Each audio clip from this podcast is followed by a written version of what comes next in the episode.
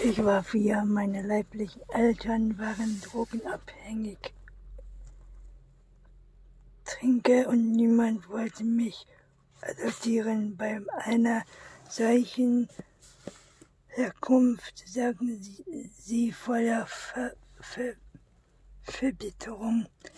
Tore und Rika waren die einzigen Eltern, die ich jemals hatte, und auch wenn ich sie mir den anderen Kindern teilen musste, habe ich sie irgendwie geliebt. Ich habe um ihr Zeug, Zugneigung und Anerkennung gebettelt, seitdem ich denken kann, obwohl ich gemerkt habe, dass ich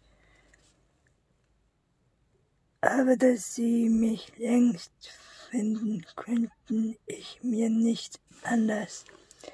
Wie wie viele Pflegekinder hatten Reifenhast und, und in welchem Zeitraum wollte Bornstein wissen?